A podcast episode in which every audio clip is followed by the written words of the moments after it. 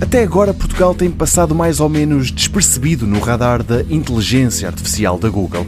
Quem a quer usar ou fala inglês ou põe um sotaque brasileiro. Mas talvez hoje tudo mude.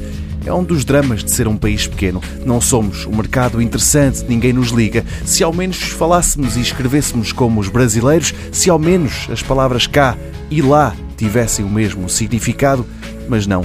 Aqui, um utilizador não é um usuário e as pessoas não se registram em sites.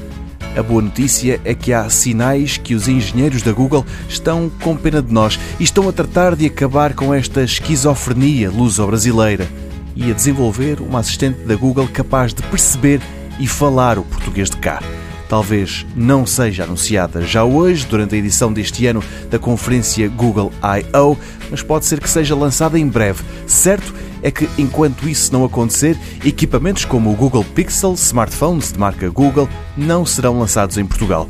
E é uma pena porque daqui a pouco a gigante norte-americana vai desvendar um novo telemóvel a preços bem interessantes que não será posto à venda cá é já uma tradição antiga. Na sessão de abertura da conferência anual, a Google mostra uma série de novidades em que está a trabalhar. Os rumores apontam para a Android TV, para um novo Nest Hub, o tal novo telemóvel Pixel, mais detalhes sobre o Stadia, tudo coisas com pouco interesse para nós.